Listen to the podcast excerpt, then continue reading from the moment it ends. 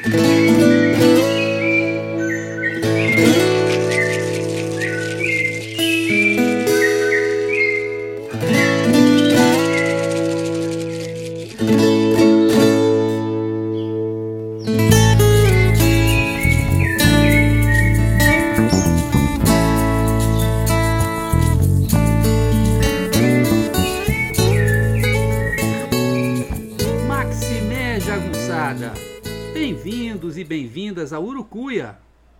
podcast feito para te ajudar a ler Grande Sertão Veredas e outras obras do nosso amado João Guimarães Rosa. Eu sou o Marcos Alvito. Maximé Jagunçada, tudo bem com vocês? O episódio de hoje é o episódio 33, sobre uma figura feminina. O episódio se chama Otacília, Vontade de Amor e Desejo de Poder de Riobaldo. Essa é a primeira parte. Essa história tem duas, duas partes. Quando começa a contar a sua história ao doutor da cidade, o velho fazendeiro Riobaldo faz breves, mas significativas menções à sua mulher. Diz que ela é uma abençoável e que reza muito por ele. Isso não é pouca coisa. Riobaldo parece estar travando uma batalha espiritual incessante contra as forças demoníacas. Nessa batalha, a oração é a arma fundamental.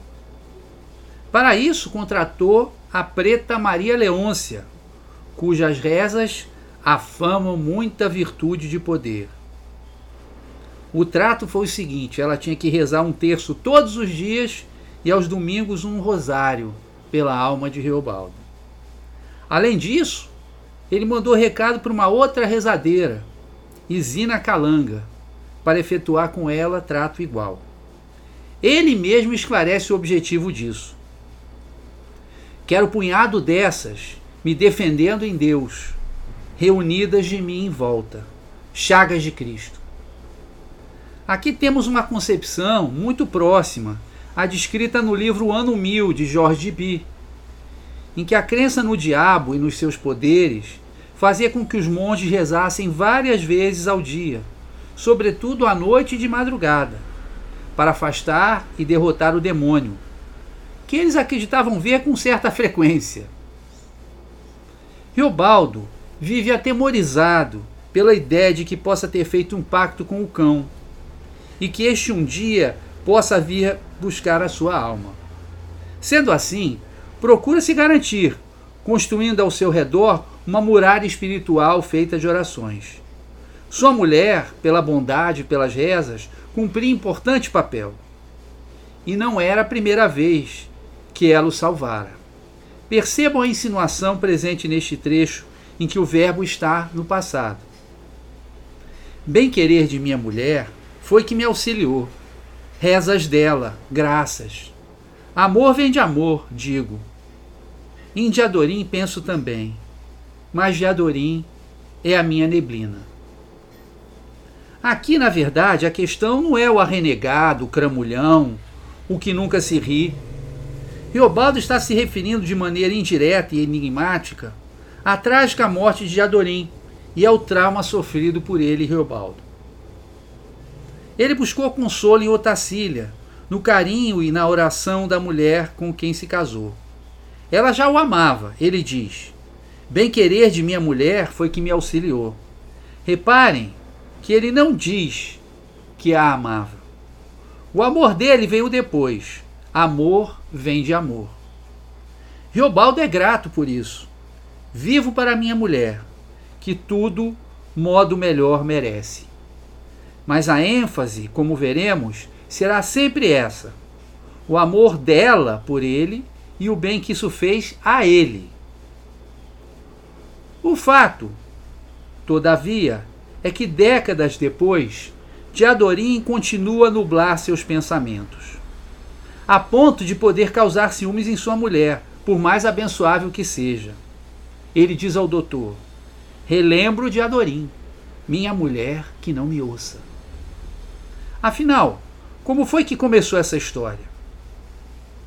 Vamos dar aqui um pouquinho de contexto dentro da narrativa. Riobaldo vivia seu inferno particular. Ele não escolhera ser jagunço e tenta escapar a esse destino fugindo do bando de Zé Bebelo. Mas ele vivia um mundo conflagrado, em que a neutralidade era impossível. Ele afirma: Conheci que estava xoxo, dado no mundo, vazio de um meu dever honesto. Tudo, naquele tempo, e de cada banda que eu fosse, eram pessoas matando e morrendo, vivendo numa fúria firme, numa certeza. E eu não pertencia a razão nenhuma, não guardava fé e nem fazia parte. Eobaldo estava literalmente largado no mundo, né? depois que ele foge da fazenda do padrinho, o pai Celorico Mendes, envergonhado pelo fato de todo mundo estar apontando que ele era filho do Celorico Mendes, né? portanto ele era o filho bastardo, porque o Celorico jamais o reconheceu assim. Ele vai dar aula para Zé Bebelo, mas não gosta da guerra, não gosta de ver os prisioneiros, não gosta de ver as pessoas ensanguentadas, não gosta de ver as mortes, é, a violência. E ele foge, mas acaba sem querer reencontrando o menino, que vinha a ser, na verdade, é, Diadorim. Naquele momento, o, o nome que Diadorim dava para os outros jagunços era de Reinaldo. Então, depois que ele reencontra o menino, vocês podem ver os episódios 29 e 30, Riobaldo, o menino e o balanço da canoa, partes 1 e 2, os episódios 29 e 30.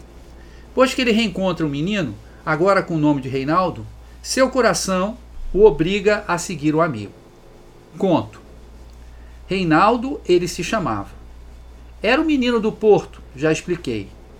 E desde que ele apareceu, moço igual, no portal da porta, eu não podia mais, por meu próprio querer, ir me separar da companhia dele. Por lei nenhuma. Podia?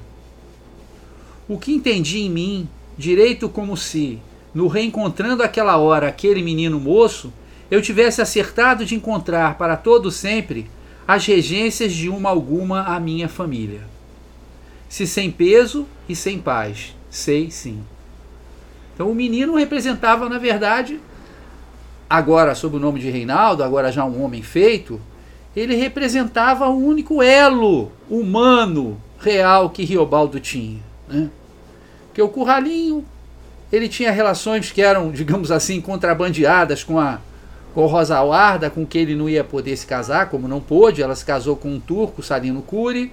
O pai não o reconhecia, não era afetuoso, embora desse tudo para ele. Então, a sua mãe já morrera, ele não tinha parentes, ele estava literalmente largado no mundo. E quando ele encontra um menino aí, né, que tinha sido é, um elemento transformador da vida dele na passagem da infância para a adolescência,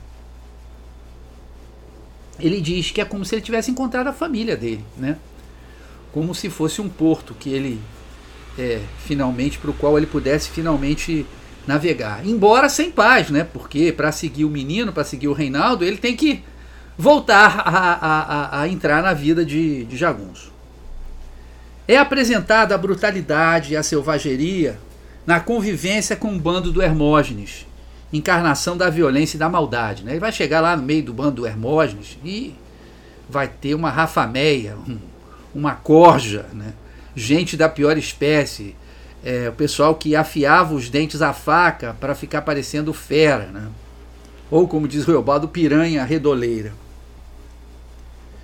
Então ali né, era um lugar terrível. Mas Geobaldo diz depois de três dias ele se acostuma. E a gente ainda vai fazer, se os deuses forem bons, um episódio sobre isso.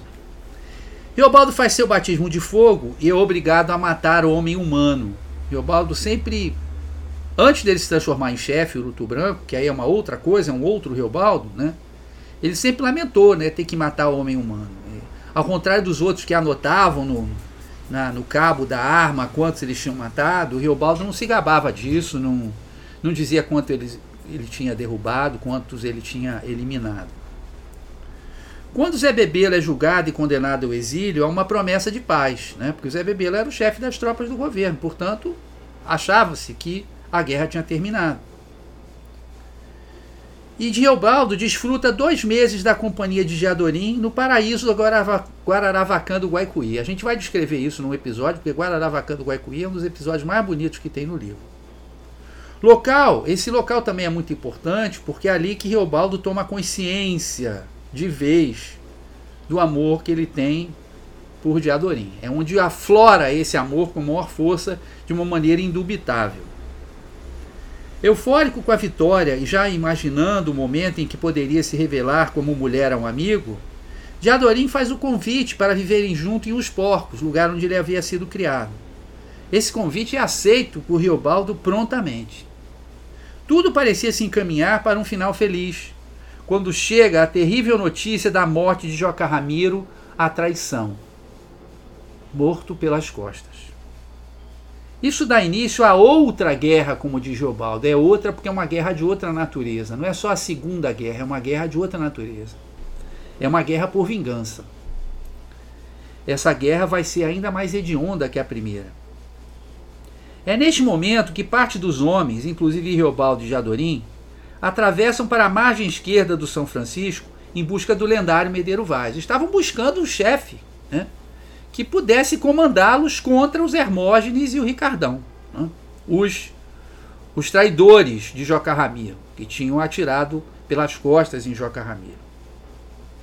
Então, Iobaldo diz assim: Assim que desta banda de cá a gente tinha padecido toda a resma de reveses, e que soubemos que os Judas também tinham atravessado São Francisco, então nós passamos, viemos procurar o poder de Medeiro Vaz única esperança que restava. Eu fiz um programa sobre Medeiro Vaz, né? Vocês podem dar uma olhada.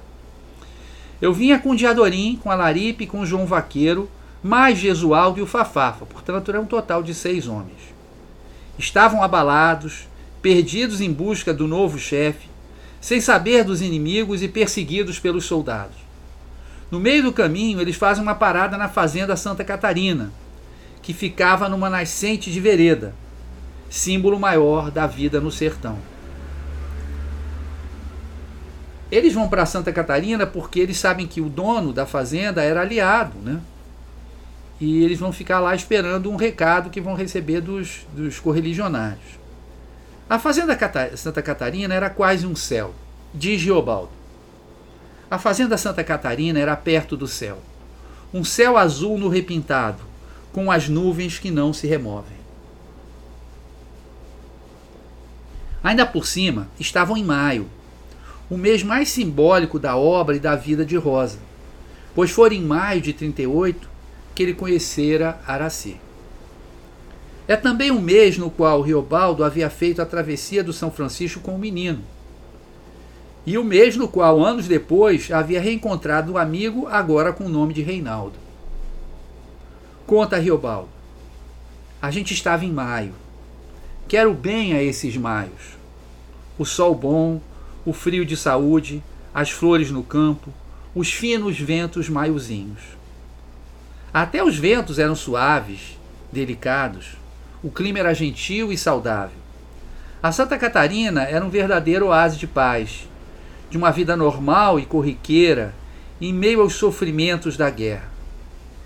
Um lugar onde podia se ouvir o canto dos pássaros sentir o perfume das plantas, observar os animais e não sentir o tempo passar.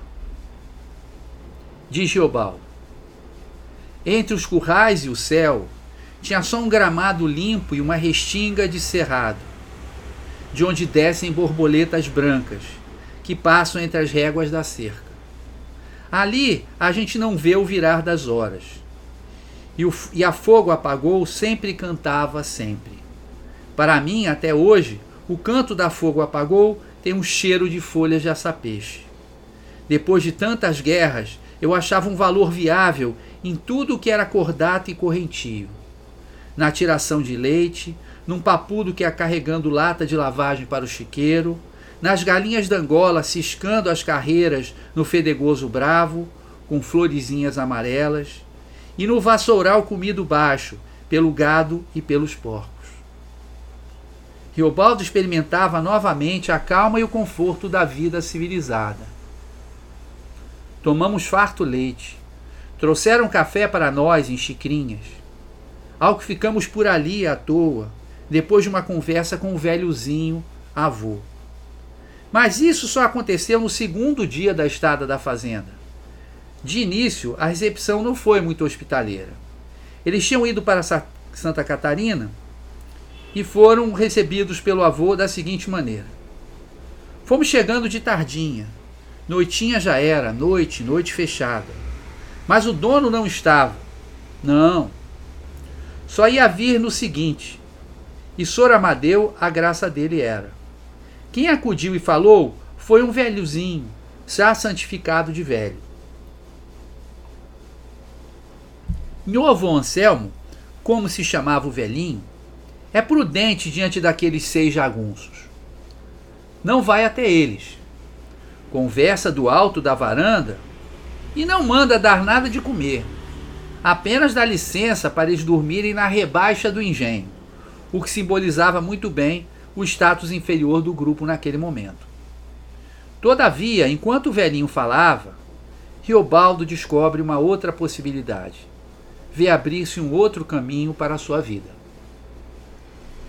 Mas entanto que ele falava, e mesmo com a confusão e os latidos de muitos cachorros, eu divulguei, qual que uma luz de candeia mal deixava, a doçura de uma moça, no enquadro da janela, lá dentro, moça de carinha redonda, entre compridos cabelos. E o que mais foi, foi um sorriso. Isso chegasse? Às vezes chega, às vezes. Artes que morte e amor têm paragens demarcadas, no escuro. Mas senti, me senti. Águas para fazerem minha sede, que jurei em mim. A Nossa Senhora, um dia, em sonho ou sombra me aparecesse, podia ser assim aquela cabecinha, figurinha de rosto, em cima de alguma curva no ar, que não se via. Mesmo no escuro e em meio a toda a confusão de cachorros latindo e de novo Anselmo dando suas instruções, mesmo mal iluminada apenas por uma luz de candeia, Riobaldo avista a doçura de uma moça, de carinha redonda e compridos cabelos. E ela sorri para ele, o que demarca para sempre o seu destino. Ele a compara a Nossa Senhora, e Riobaldo chega a dizer que ela é um amor enviado por Deus. Um, aquele amor veio de Deus. Não falta sequer a presença de anjos. Ele diz: O Torcília, o senhor verá quando eu lhe contar, ela eu conheci em conjuntos suaves, tudo dado e clareado, suspendendo-se, diz, quando os anjos e o voo em volta, quase quase. Em muitas outras passagens há imagens que enfatizam a pureza de Otacília, a sua perfeição, a sua beleza. Quando Riobaldo afirma: Otacília, estilo dela, era toda exata, criatura de belezas. Ou quando a chama de Otacília, mel do alecrim. Na segunda noite que dorme na Santa Catarina, depois de já ter conversado com a moça, Riobaldo a imagina ao mesmo tempo sagrada, pura e sensual ao que fiquei bom tempo encostado no cajueiro da beira do curral. Só olhava para a frente da casa da fazenda, imaginando Otacília deitada, rezada, feita uma gatazinha branca, no cavo dos lençóis lavados e soltos. Ela devia de sonhar assim. Autores centrais como Manuel Cavalcante Proença e Antônio Cândido assinalaram a presença do imaginário medieval em Grande Sertão Veredas. O Tacília, de certo modo, representa a dama de eleição, a adoração do cavaleiro andante, motivo clássico do romance cortês. Às vezes a, a fazenda Santa Catarina aparece como se fosse o castelo, e Otacília, a moça virgem, bem protegida, que ali espera o retorno do seu campeão. Veja o seguinte trecho. O Tassila estava guardada, protegida, na casa alta da fazenda Santa Catarina, junto com o pai e a mãe, com a família, lá naquele lugar para mim melhor, mais longe neste mundo. Em outro trecho, temos uma representação que lembra uma torre, guardada macia e fina em sua casa grande, sorrindo santinha no alto da alpendrada. Riobaldo não vai matar nenhum dragão, mas será visto como o homem que livrou o sertão do perverso Hermógenes, embora o preço que tenha pago por isso seja incomensurável a morte do seu grande amor de Adorim. É a partir desse feito que ele será aceito como noivo de Otacília, depois com ela se casando com todas as honras e benefícios. Será o amor dela por Riobaldo, somado às suas rezas, que irá ajudá-lo a conseguir conviver sem nunca se conformar com a selvagem desgraça, a perda de Diadorim, seu amor de ouro. Diz Riobaldo: Depois lhe conto, tudo tem o tempo, mas o mal de mim, doendo e vindo, é que eu tive de compesar, numa mão e noutra, amor com amor. Se pode?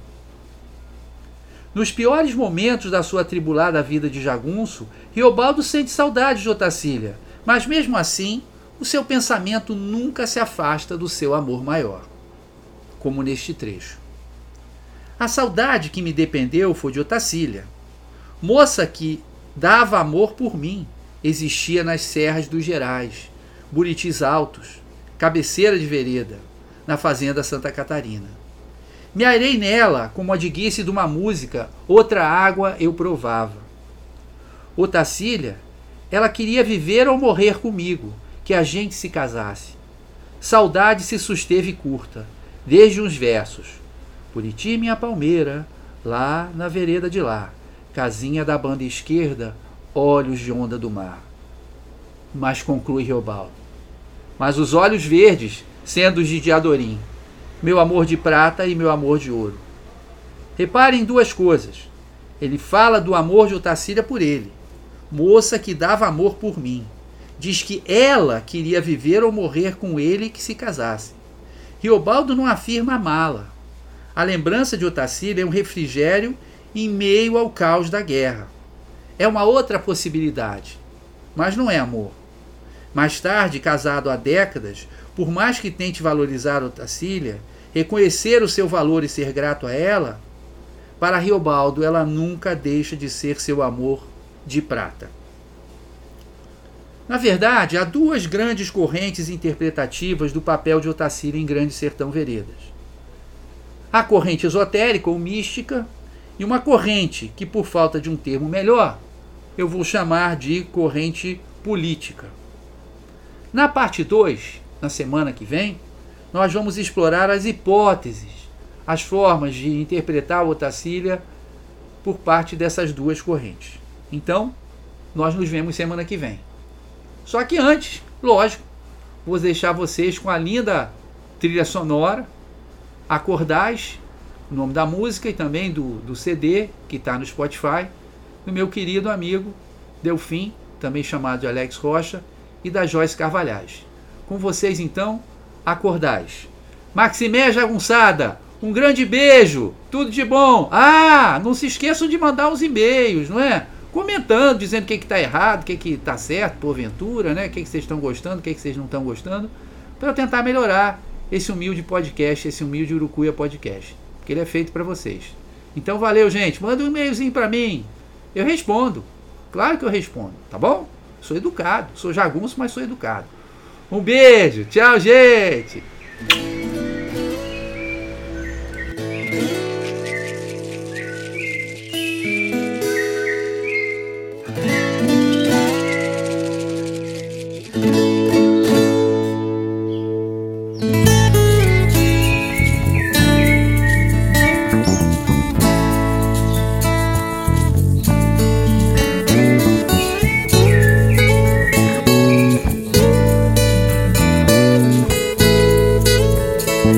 Tocando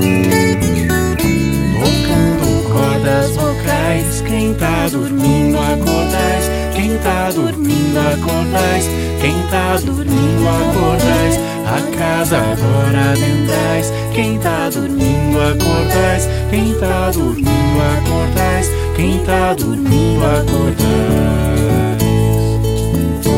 É Peço licença ao Senhor, trago cantigas de paz, viola fina ensaiando o pôr do sol nos quintais, passarinho vem se achegando, som entre os laranjais, quanto mais vozes cantando, mais alegria.